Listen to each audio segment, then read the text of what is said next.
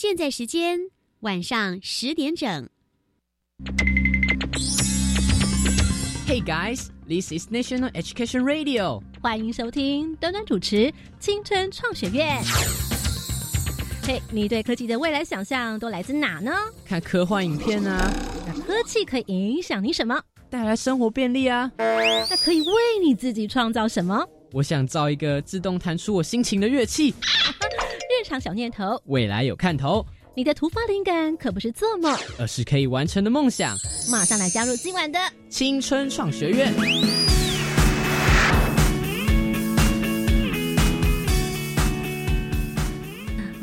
同学们晚安，欢迎再次来到青春创学院，我是端端。日常小念头，未来有看头。今晚呢，要为大家来邀请到呢，是在科展，呃，全国中小学科学展览会当中拿到了大会奖第一名，同时也是探究精神奖。这是来自台北市中山女子高级中学中山女中的同学谢嘉轩，她的研究，而且呢，她是第一次进行科学研究，也是第一次参加科展这么样大的比赛。他从校内赛、北市赛一路呢参加到全国赛，特别是呢，他发现呢，从这个研究当中更加的了解自己，看见不一样的自己。来，这回呢，我们就来欢迎今天的研究组主角谢嘉轩，来自是呢中山女高。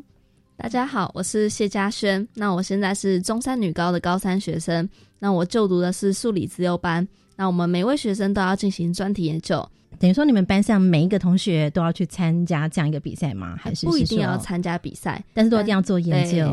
待会我们就要来请出到的是呢，他的咨询老师，也就是廖培山教授。廖老师，你好。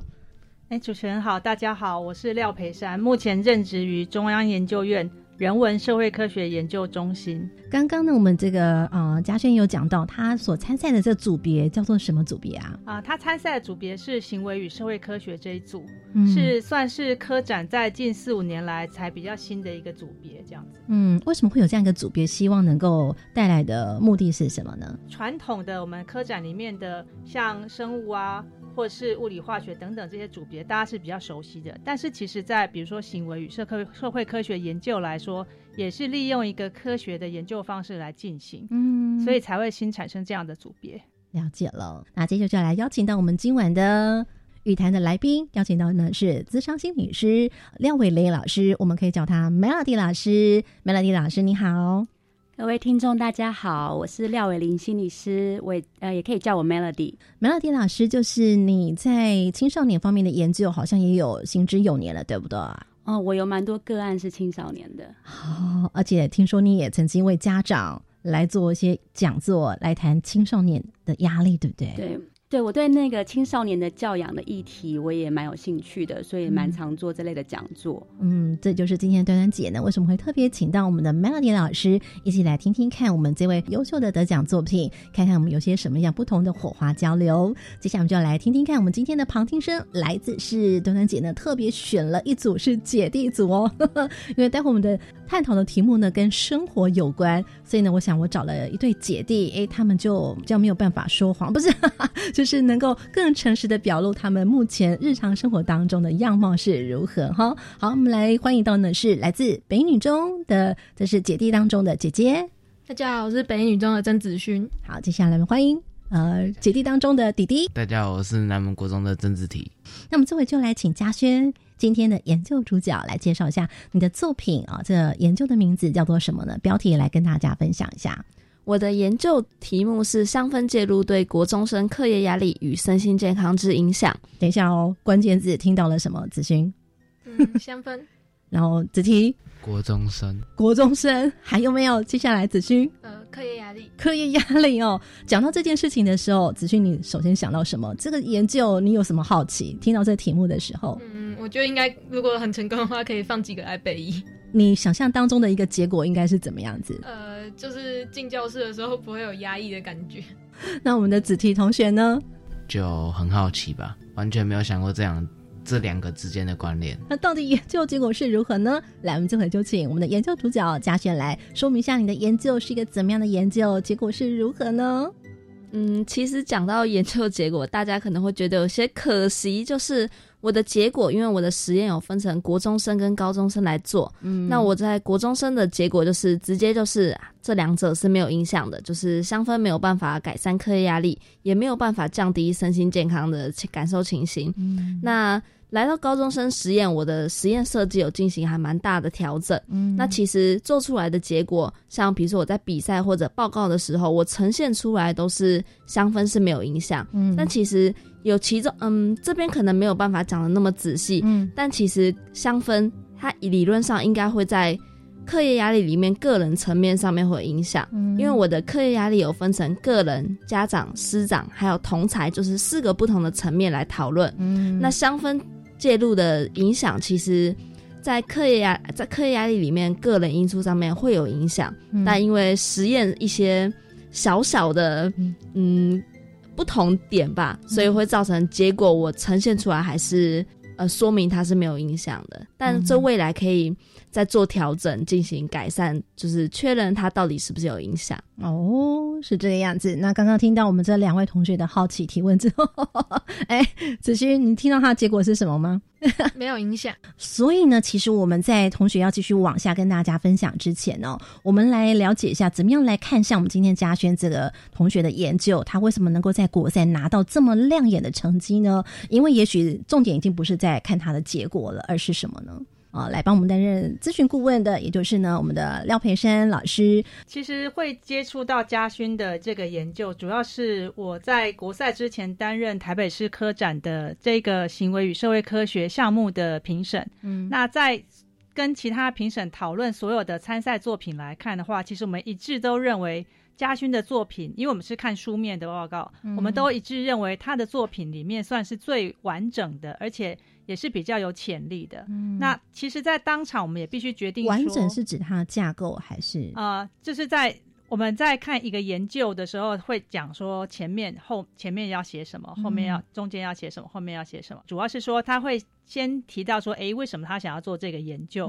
那过去有哪些人已经做了这样子类似的研究？他会来把它算是给一个回顾，然后搜罗一下，然后说明说，嗯，那他这个研究会为什么跟其他的不同而值得继续去做研究？嗯，那中间当然也会交代说，哎，他怎么样去设计他的这个整个研究，包括说，比如说他什么时段要放香氛，放多久，然后他找哪些人来做？嗯，那得到了这个结果之后，要做一个。分析和陈述，所以他用了一些统计的方法，然后最后也有来讨论说，嗯，那为什么过去有一些研究可能香氛是有效，但是他的研究里面为什么香氛是无效的？嗯，所以在这个部分来讲的话，他的论文架构来讲，整个是相对于其他作品来讲是比较完整的。嗯，也就是说，如果今天我们比喻一个人的这个骨骼的话，它的这个是非常完整的架构是完整的。那至于呢，骨骼上面所长的肌肉，当然就会跟他的研究时间呢，或者是他能够得到的呃研究的资源等等，这还是会有一些差别。是，也许呢研究的更久，或者是资源更多、配备更多的时候，就会更加的完整。是，当然也跟同学他现在才目前才高级啊，高三。高三哦，对不对？如果你看他不是研究所学生哦，对不对？对，来做这样研究，真的也是已经非常不容易了。待会将请我们的这个专家还有老师们一起来跟我们进行今晚的这个研究题目，要来了解嘉轩他的研究。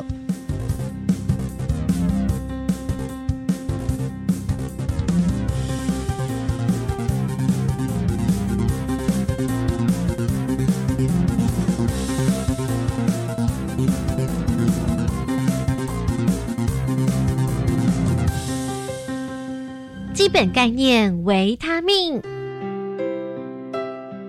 回到青春创学院，现在您所听的是教育广播电台，我是端端。好，到底嘉轩为何会想要了解这个题目？听说呢，其实跟他的爸爸妈妈有关系，对不对？哈，然后呢，也跟他平常日常生活的观察有关系，而且他的研究呢，中间其实是也有一些辛酸泪血，就是其实一开始呢，并没有这么样受到觉得说，哎，是一个好题目，对不对？当时是不是这样子？那个过程是。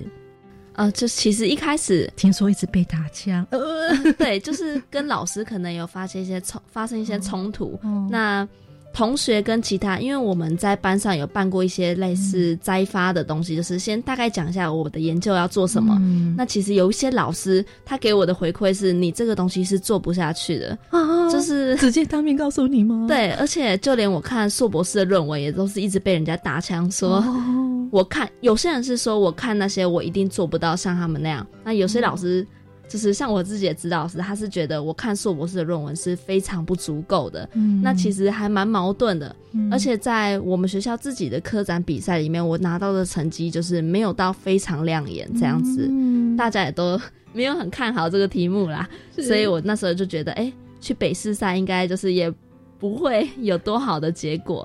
不过刚刚提到的这指导老师，还是要特别讲一下，他还是非常感谢指导老师的，因为中间也因为他对你有很多的反问，所以呢，也不断让你有更多的精进成长，这样子。对，哦确实是。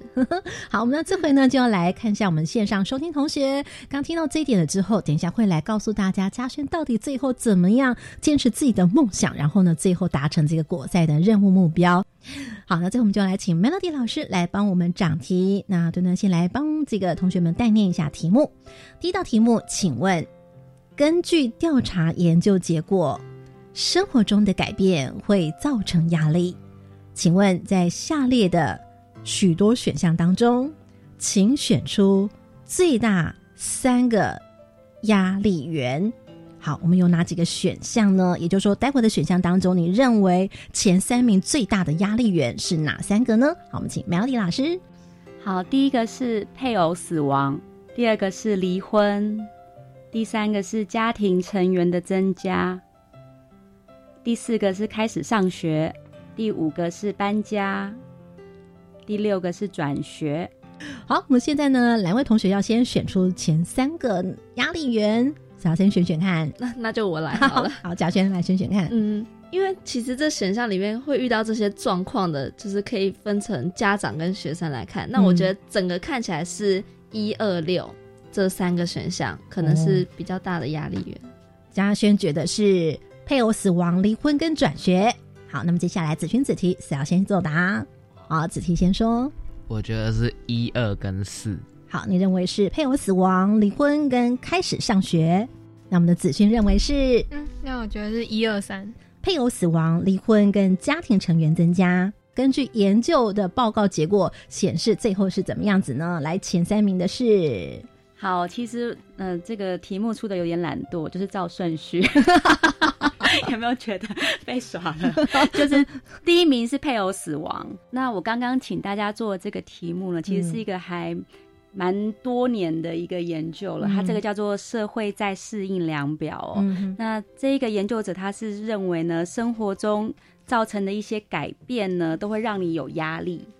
那嗯那他会把这些所有的压力源，他其实我刚刚讲的只有六个嘛，其实他总共列了有几十个，哦就是指生活中很比较大的改变。是那排序的下来，为什么你们会觉得啊配偶死亡会是第一个？因因为这是一个很大的失落，哦跟转学比起来，其实那种失落，我们失去一个东西，会给我们真的是比较大的压力源。死亡、离开嗯这个东西，跟转学来讲，还是对于一个人的冲击是比较大的。嗯对，那为什么给大家做这个题目呢？是因为今天我们的主题是跟压力有关嘛？对对，那我想让大家理解一下，其实压力真的有非常多种。嗯那根据每一个阶段，真的会遇到的压力的来源也不一样。就像你们说的，像学生时代可能是转学啊，开始上学，这就是你们最大的压力源了。嗯尤其是青少年在一个什么样的阶段呢？在于一个找自己的阶段。嗯青少年的任务呢，其实你们有没有看过很多的青少年的卡通跟漫画？哎里面是不会出现爸爸妈妈的。灌篮高手、海贼王，我不知道你们现在喜欢看的是什么，里面会出现爸妈，你会觉得非常的违和感。是嘉轩你在笑的意思是。没有，就是想到那些卡通什么里面出现爸爸妈妈，就觉得还蛮好笑的，是哦，就觉得嗯，怎么突然嗯这样子有点煞风景的感觉，是不是？对，可是我女儿今年四岁，她最爱看的是佩佩猪。嗯，佩佩猪里面充满了谁？哎爸爸妈妈、阿公阿妈，还有弟弟乔治。哎，对，是，所以其实你们从卡通就可以看出来，青少年喜欢看卡通就是热血、冒险，呀，不能有爸妈，因为他们在一个找自己的阶段，那找自己绝对不能跟爸妈一样，要跟谁一样？同学啊，同才，同才啊，嗯所以同才的认同对他们来说是最重要的。哦所以他们其实最大的压力来源是同才。嗯能不能被大家给接受？能不能从同才中间找到，哎、原来我是什么样的人，我被什么样的人接受？所以对子怡来说，你看他面对一个新环境，所以他也会面对一群新的同学，是那个新的人物、老师啦，怎么样看待他这件事情，可能还要更重要了。吼对，以上呢是 Melody 老师呢，先为我们这个压力源这件事情呢，先做一个开关哦。这个大家有没有回想起你日常生活当中的压力是如何呢？那我们刚刚这个 Melody 老师，你听到嘉轩同学他的研究之后，你有没有身为一个心理咨商师的角度，你会想问他什么问题吗？有哎、因为我其实有看了一下他的那个报告，嗯。然后我看的时候我是非常的惊叹，因为哦。是是是，因为其实我做的研究，我们心理学最喜欢就做量表嘛。是。是是，因为大部分的研究生论文里面其实都是要放量表，然后做一些就是测验，可是。很少人会做到像呃嘉轩还有做的实验组对照组，所以这个真的是一个很完整的研究。然后他用到统计，我想说哇，现在高中生会学统计，还会用 T test。我想说我高中的时候完全都不知道这些东西，我觉得非常的佩服。所以我其实有一个好奇心，就是像针对一个如果是高中生，其实没有学过这些什么统计啊，也没有学过量表，你怎么样做到自己去完成这个研究？我真的非常的好奇。好，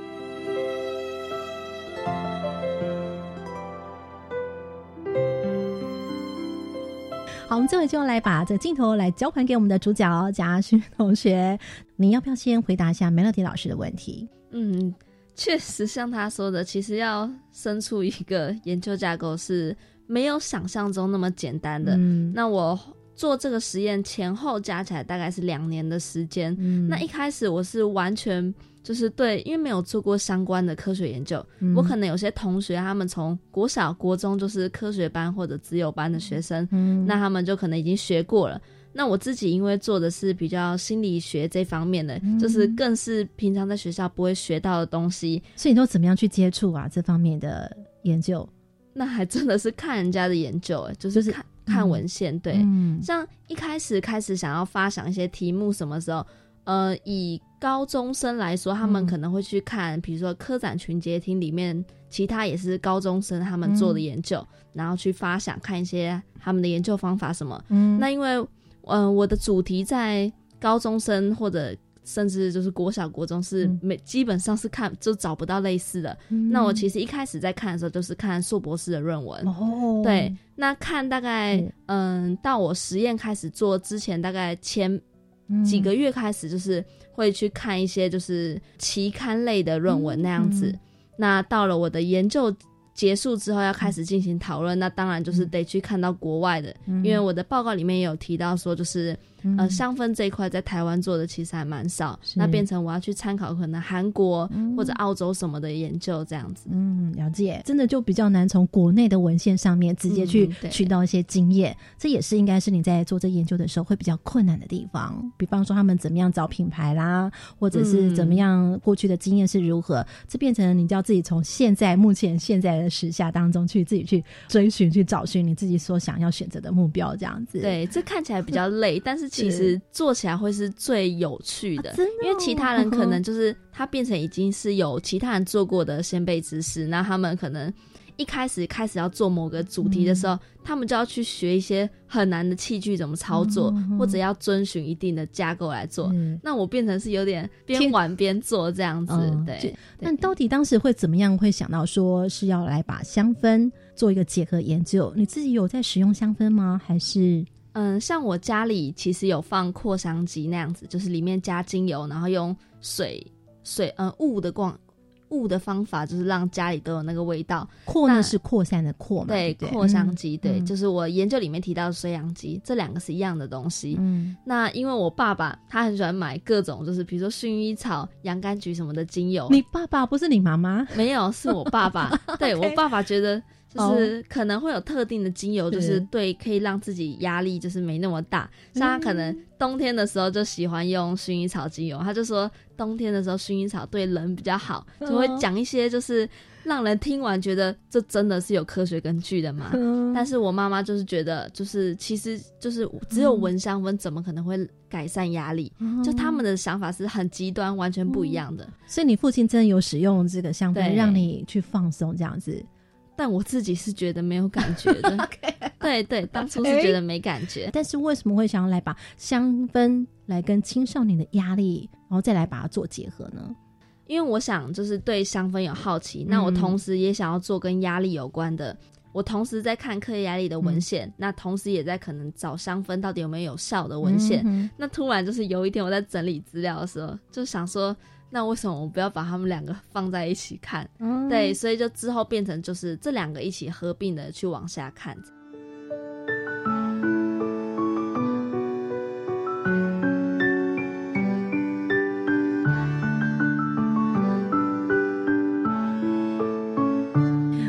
接下来呢，我们就来听听看看，听到了我们这个嘉轩他的研究动机之后，那到底我们在待会儿呢后面来跟大家分享他的研究架构或者是他的研究历程当中，我们同学们大概要先有哪些常备知识呢？基本概念维他命单元。好，这回呢就来邀请我们的研究主角，也就是谢嘉轩同学来跟我们分享今天的这研究。你想要跟线上收听同学来担任小老师来说明了几个名词概念哦。嗯，那我首先先讲性效度分析这件事情好了，因为我的研究里面比较有一个特别的事情，是我的使用的量表是自己编制的，就是参考一些别人用过的，那自己有修改。那当然，你不可能因为研究者自己编完的量表，你觉得有用，你就把它拿给学生来填写，你也不确定那到底是不是有用。那我们就首先要做，呃，首先先进行的是效度分析，嗯。那再来就是进行信度分析。那我先讲效度是什么意思。嗯，那我很简单、很笼统的讲一下，效度主要要问的就是看这个问卷到底是不是有效。嗯那简单来说，就是假如你拿一把尺去测量物体的重量，那这当然是没有效的。嗯对，那再来，你确认完效度的是不是可有效了之后，那你就要看那这个问卷到底是不是可信。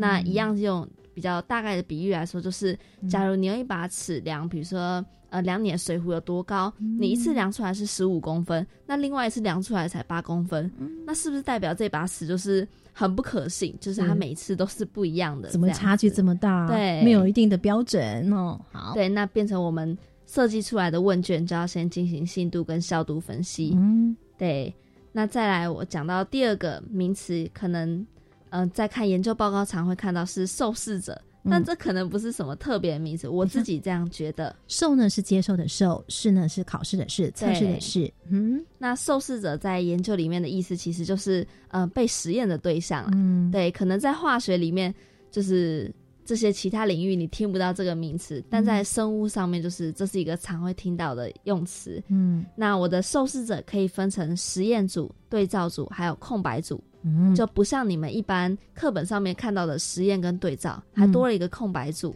来，我们请问一下子勋或子琪同学，哪一位知道空白组是什么？这个我不知道，我你没有学过。没有学过，好，那没关系，你自由想象，你觉得应该是，可能是，maybe 是什么都没有，什么都没有，像刚刚有提到，他们觉得空白组可能是什么都没有，哎。但他确实真的是什么都没有。哎。但这时候你们就会想，那对照组的用，就是对照组本来不是就是应该是什么都没有来跟实验组进行对照吗？嗯。那我就以我的实验来做说明的话，像我的实验组就是因为他们要闻香氛嘛，嗯那以国中生来说，他闻香氛的方法就是透过水氧机，嗯就是在班上放扩香机，里面有精油这样子。嗯那我的对照组为了看香氛有没有用，那是不是就是我的水氧机里面只有放水而已，没有加精油？嗯那有没有可能，其实假如就是我做出来结果香氛有用，那会不会其实不是香氛的影响？其实是因为在教室里面有放了机器，学生觉得啊，可能哎被关心，被就被关心到，然后有哦做一些不一样的事情，所以他觉得压力减轻了这样子。嗯所以空白组在我的实验里面就是真的什么都没有，他们就跟一般的学生一样，只是前面可能填了我的问卷，就这样，中间是没有任何的实验操作的。嗯，就是一个幌子，对不对？对，也是。那其实实验组、对照组跟空白组，他们在一开始不知道就是有对方的存在，他们不知道有人哦有蚊香氛，有人就是嗯有只有放水，就是他们是不知道的。了解了解。但这个我相信一定后面有一些动机。呃，你刚刚前面所讲的，也许大家好像不觉得这研究真的可以可以实现哦，可以完成。那什么样的一个契机之下，它成为你再接再厉，会让你好像看到了一个亮点，然后又燃起希望，想要全力冲刺？是在哪个时候呢？最重要的一个转捩点。其实这样讲起来蛮好笑，其实是北市赛结束，就是那时候我实验已经国中生做完，嗯所以其实我在做高中生实验的时候是花的心思比国中生还多，因为就是觉得哎、其实我这个研究好像也是人家又觉得它是不错的研究，那我就嗯。变得有兴趣去做下去。因为看到同学他们可能都去大学端、研究所去用一些很专业的器材，嗯。那我自己好像就是找学生，然后给他们闻精油，那这样看起来就是好像没那么厉害，那又被老师打枪，哦。那当然会觉得啊，我好像也不用花那么多力气，就是你花了时间，但是嗯也没有结果，然后又成绩掉下来，那当然是很不想去面对。嗯那那时候其实也不是因为发自内心的很开心想要做下去，只是因为为了就是一定要实验要结束，那我才硬着头皮把它做完这样子。嗯，但是试赛那个结果应该是算是帮你打了一针强心针，对不对？对，这完全就是让我继续做下去的动力。结果你听到结果一出现的时候，哇，你是怎样那一刻心情？比赛前几天，就是老师才跟我说，要我回去看看自己的分量到底在哪里，就是不要抱太大的希望去比。看到结果，当然是很开心。其实我开心了蛮久，开心了一个月吧，就超久。我另外一组同学可能开心个两三天，那我开心了很久。那也就是也因为这个 很开心的心情，所以就继续做高中生实验这样子。不过呢，据我了解，其实呢，因为嘉轩，我相信你在整个历程当中，你也做了很多的记录。我发现呢，你并不仅仅只是这个交出去的报告，事实上呢，你每一个跟老师的讨论，还有呢你自己的心得，你都有做一个很精细的一个笔记，对不对？啊，对，哎，为什么会想要这样把它记录下来？嗯、一开始是班上有一个东西叫做实验记录本，哦。那因为刚刚有提到我们要每个人都要做专题研究，嗯。那我们每个人就是要把自己可能我一开始怎么想题目的哦一些东西打成资料，收集到那本本子里。嗯。那我自己因为想说都已经做了那本呃对实验记录本那样的东西，那我是不是应该就是可以把跟老师讨论的东西都记下来？嗯因为我的老师常常会就是我可能再问他某个问题，